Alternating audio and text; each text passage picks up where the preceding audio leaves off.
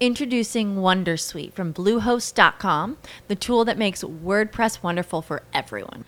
Website creation is hard, but now with Bluehost, you can answer a few simple questions about your business and goals, and the Wondersuite tools will automatically lay out your WordPress website or store in minutes. Seriously. From there, you can customize your design, pick your brand colors, and add blocks. No custom theme or coding required.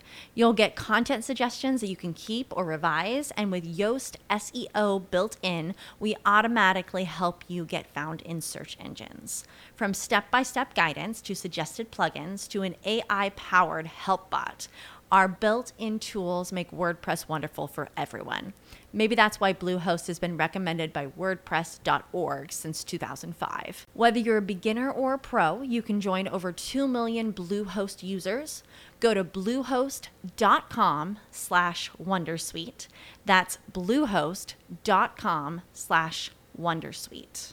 Fútbol, crítica y, claro, producción de televisión. De todo esto y más hablé con Gas Alasraki. Yo soy Luis G.G., es el podcast número 14 y sin más preámbulos, comenzamos. LG presenta el podcast de Luis G.I.G. Un espacio para conocer a las personalidades del mundo digital y la manera en la que usan la tecnología para mejorar su vida. Sigue el ejemplo de estos personajes y acompaña semana a semana a Luis G.I.G. en la búsqueda de sus secretos.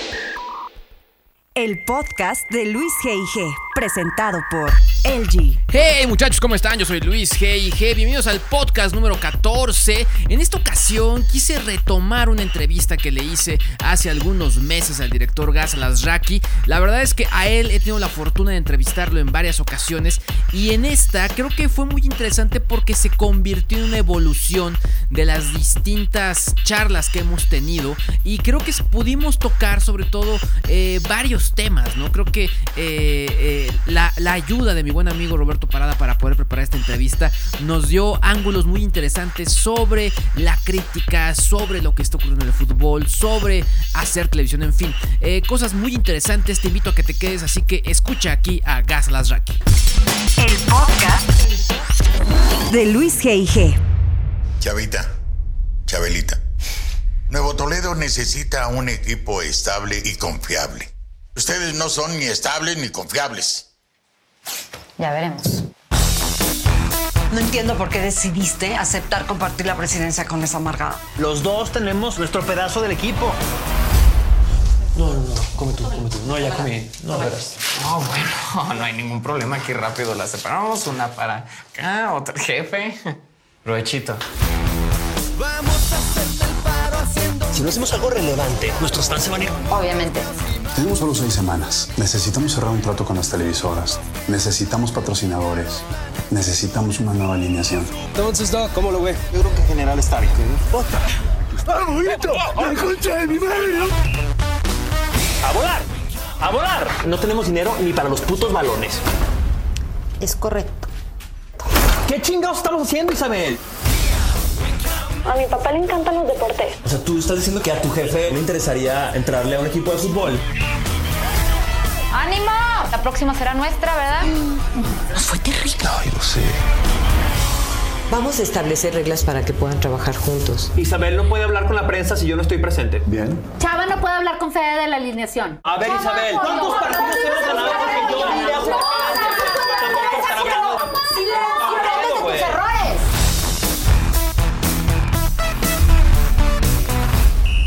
Cuervillos y cuervillas, con nosotros, el único, el inigualable, el señor Gas Alasraki. Gas, ¿cómo estás? Muy feliz de estar acá, bendiciendo este arranque de este show. La verdad es que está increíble, eh, digamos que yo ya vi la serie, como muchos de los que están acá ya vieron la serie, y me encantó la tercera temporada. Qué bueno, Me- porque la, la hicimos justo, yo, yo creo de que desde que diseñamos la temporada, el show, esta era la temporada que más ganas teníamos de Esta contar. temporada tiene cosas increíbles, tiene, o sea, hay, hay- te ríes de la parte como divertida de la religión, de pronto ves cosas también como muy interesantes en la parte política, eh, hay sátira en el fútbol, hay sátira en la familia de pronto, hay sátira en un montón de lados. Sí. Creo que a mí, a mí lo que me gustaría preguntarte y abrir es, ¿qué pasó contigo? ¿En qué momento sucedió que te estás convirtiendo en la persona que nos está dando voz a todos? Porque a través de este proyecto nos permites criticar y quejarnos de todo lo que está pasando ahí. No, no soy nada más yo. Luis Gerardo también es otro activista que, que- con el que compartimos mucho sentimiento.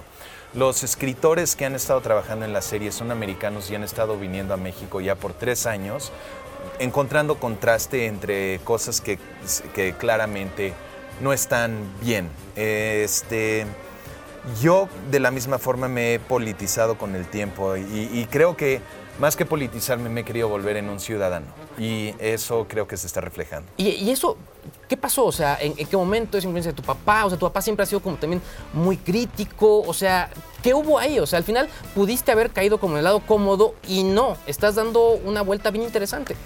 Probablemente es la influencia de Jon Stewart, es la influencia de, lo, de todos los estandoperos que me he estado encontrando desde Sofía Niño de Rivera, Isaac Salame, este, todo, fue toda esa camada que mi hermano Mark me presentó primero y empecé a ver de que habíamos todo un grupo de gente empezando a hablar de nuestro país y ya no me sentía yo cómodo siendo comediante eh, nada más. Y creo que Los Nobles tampoco eh, Claro. fue una comedia eh, muy blanca. También creo que tenía su mordida de sátira social. Incluso Ahora- tú ahí mismo me contabas que con los nobles era de pronto era, era satirizar lo que tú viviste cuando estudiaste, ¿no? Sí. La gente que decías, ah, caray, ¿qué onda con este tipo? Sí, sí, sí, sí, justamente de ahí empezó y ahorita sí siento que Jon Stewart, John Oliver, este, inclusive ver a mi papá en su show con quien a veces hablo con él de que él podría tener una sátira política un poco más imparcial, este, hablar desde el lado de los jóvenes un poco más. Creo que todo eso fue el cóctel. Ahora, creo que algo que también es bien interesante es el papel de, de los elementos digitales dentro de Club de Cuervos. O sea, obviamente vemos, esta es, es un OTT, es Netflix. Sí. Pero también estás metiendo cosas que obviamente estaban en boca de todos los mexicanos, todo el tema de Chivas TV. O sea, a mí se me hace súper interesante ver a Chumel ahí. O sea. Chumel, que además es un ícono en redes sociales y que además también tiene una serie importante en un competidor clave para Netflix. Y por otro lado, tienes ahí también a Azcárraga. Eso, O sea, eso yo creo que se lo celebró muchísimo Emilio y a Bernardo Gómez, que fue el primero que dio la idea, porque eh, salió en una conversación entre mi papá y Bernardo que querían tener a... a- que, que nos hubieran facilitado el Estadio Azteca para salir en la serie y eso a nosotros nunca nos, nunca nos los hubiéramos imaginado, pero Bernardo y Emilio ya llevan un rato haciendo cosas muy interesantes, como por ejemplo apadrinar eh, La Dictadura Perfecta o apadrinar la película, el documental de música que hizo Lynn Feinstein. Que, claro. pues, todo el mundo se paró a decir, a escupirles casi casi, y al final lo firman ellos como que asumiendo su rol en la sociedad mexicana sin tratarlo de disfrazar. Y cuando Bernardo, eh, de repente mi productor dice, necesitamos un estadio en el DF, no podemos regresar a Puebla, ya no tenemos dinero. Dije, "Oye, mi papá y Bernardo acaban de hablar de esto, a ver, pues, le hablamos a Bernardo y dijo, cuenta con lo que necesites y además, pon Emilio. Le hablé a Emilio, le dije, ¿te interesa? Me dijo, claro que me interesa, a mi hijo le encanta la serie. Y yo ya no entendía te dijo nada. que le, encan- que le encantaba la serie. Le encanta la serie a su hijo, ¿no? Y, y yo celebro esto muchísimo porque desde mucho tiempo atrás no me, gustaba, no me gustaban los corrales cerrados que Televisa y Azteca manejaban. Cuando tienes del otro lado el Amazon Kindle en la tienda Apple, Claro. que lo puedes descargar y le va a representar un gran negocio al competidor de ellos, pero Apple no cierra el corral. Y yo decía, claramente hay algo que ellos entienden, que ponen en práctica y que todos crecen, que nosotros no estamos haciendo. Y al parecer Emilio y Bernardo ya lo estaban entendiendo bastante, que pueden enseñarte que por un lado ellos estén peleándose con TV Azteca en un nivel, pero luego ponen una telefonía, una compañía de telefonía juntos. Por un lado se pueden estar agarrando a golpes en la televisión entre Blim y Netflix, pero de repente pueden poner este, puede salir Emilio en una serie de Netflix. Y lo que creo que están haciendo con estas acciones es anunciar que los corrales ya no deben de estar tan cerrados. En muchos programas, justo en un programa que es de, de esta casa, que es Dispara Margot, se habla mucho también ahí que, que se acaban de pronto las exclusividades, ¿no? Que ves gente que estaba en Azteca, ahora haciendo cosas en Televisa y viceversa. ¿Crees que eso también ya, la tendencia es que va a pasar también con las OTTs, que de pronto va a ser un poco menos exclusividades, va a haber más apertura? ¿Cómo, cómo sientes tú como creador eso? Pues eh, claramente la llegada de Claro Video, de Netflix que, y Blim, ahora pues ya abrió las plataformas, ya no es rentable un esquema de, de exclusividades. Entonces, eh, eh, lo que están anunciando, creo, todas las televisoras es que ahora sí, muchachos, a competir. Las mejores historias ganan, el mejor distribuidor gana, el que tome riesgos invirtiendo en publicidad gana. Ya se abrió, o sea, la tecnología vino a abrir el, la toronja, ahora sí. Eh, Gas, digamos que eh, Cuervos, eh, muchos lo vemos, lo que te conocimos desde Nobles, como una evolución muy natural de lo que ya venías haciendo. Cuervos, la verdad es que también ya se ve como muy consolidado, o sea, incluso ver el, personaje de, Luis Gerardo, de Chava Iglesias, Isabel, o sea, y sobre todo verlo en redes sociales, ver cómo el personaje ya se mueve solito, donde seguramente tú ves el panorama de lo que van a hacer en redes sociales y que al final funciona perfecto ya en un Facebook Live, ¿no? Ya sin guion, ya, ya totalmente, es, es Chava Iglesias, ¿no? Eh, número uno, ¿cómo, ¿cómo sientes esta evolución de tus personajes, de lo, de lo que tú y tu equipo crearon y que de pronto ya se van soltando y que de pronto se vuelven unos pequeños monstruos? Creo que ese ha sido el mayor regalo de hacer una serie y es el que te quedas más tiempo con tus personajes de lo que te quedas en una película.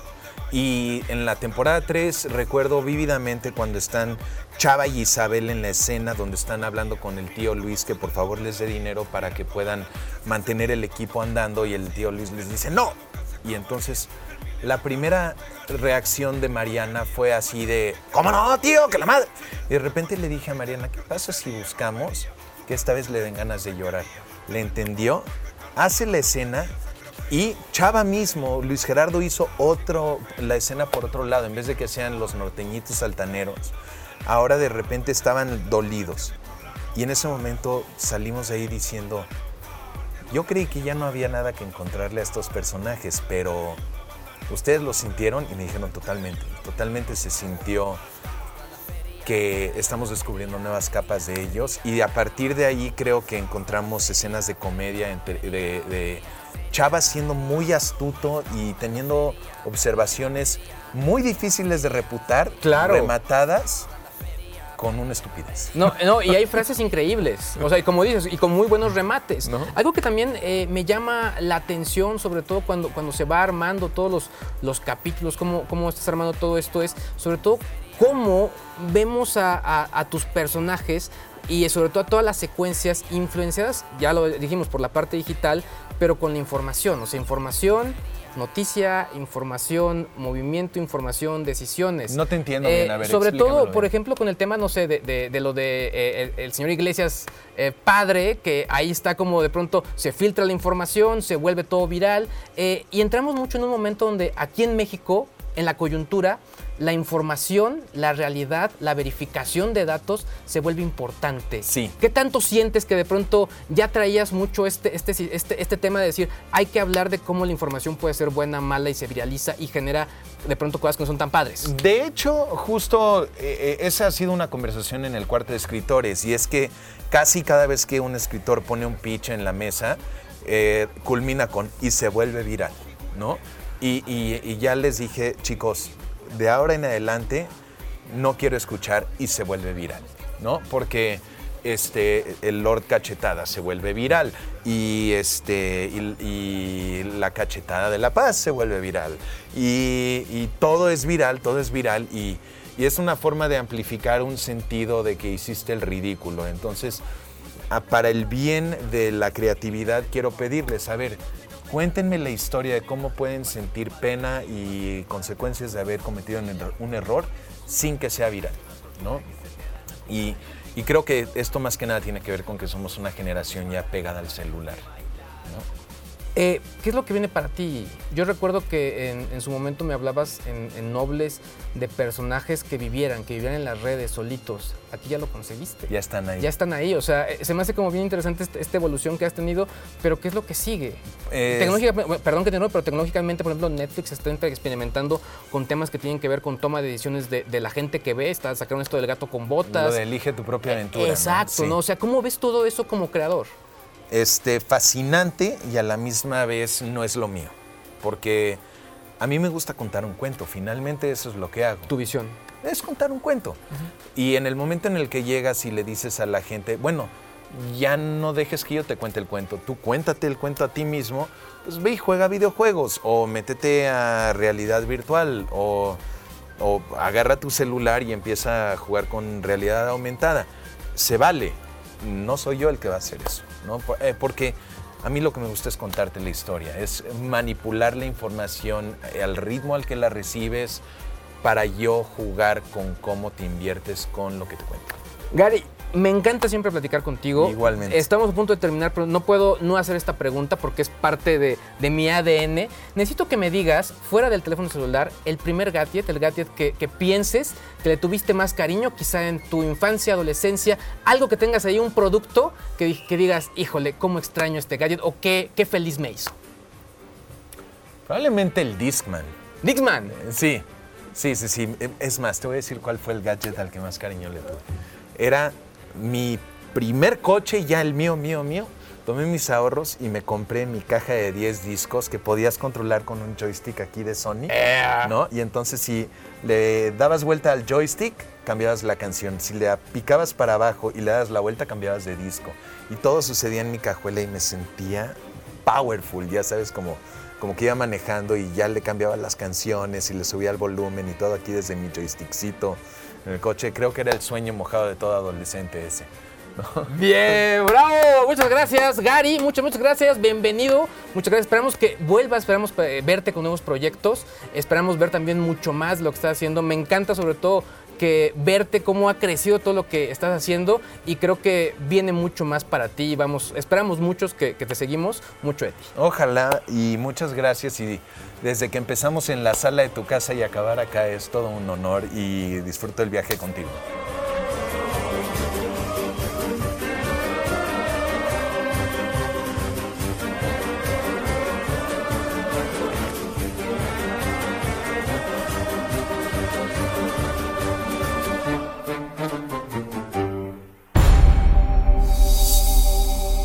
Dueño del equipo Los Cuervos y patrono de Nuevo Toledo, Salvador Iglesias, de 68 años de edad, falleció esta tarde por un paro cardíaco fulminante.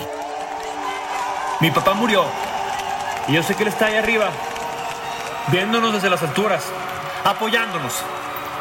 Y yo, Chava Iglesias, su nuevo presidente, quiero decirles que mientras yo respire, los cuervos somos Nuevo Toledo. Y Nuevo Toledo somos los cuervos. El podcast de Luis G.I.G. Pues muy bien, ahí lo tienen. Déjanos tus comentarios, comparte por favor este podcast y suscríbete en iTunes. La verdad es que me va a dar muchísimo gusto que puedas estar, no sé, generando ahí alguna, algún tipo de crítica, algún tipo de revisión con respecto a todo lo que estamos viendo y compartiendo aquí en este podcast. Yo soy Luis G.I.G., ya lo sabes, como siempre. Continuamos. El podcast de Luis G.I.G. As humans, we're naturally driven by the search for better. But when it comes to hiring, the best way to search for a candidate isn't to search at all. Don't search, match with Indeed. When I was looking to hire someone, it was so slow and overwhelming. I wish I had used Indeed. If you need to hire, you need Indeed. Indeed is your matching and hiring platform with over 350 million global monthly visitors, according to Indeed data, and a matching engine that helps you find quality candidates fast. Ditch the busy work. Use Indeed for scheduling, screening, and messaging so you can connect with candidates faster. And Indeed doesn't just help you hire faster. 93% of employers agree Indeed delivers the highest quality matches compared to other job sites, according to a recent Indeed survey. And listeners of this show will get a $75 sponsored job credit to get your jobs more visibility at Indeed.com slash podcast. That's Indeed.com slash podcast. Terms and conditions apply.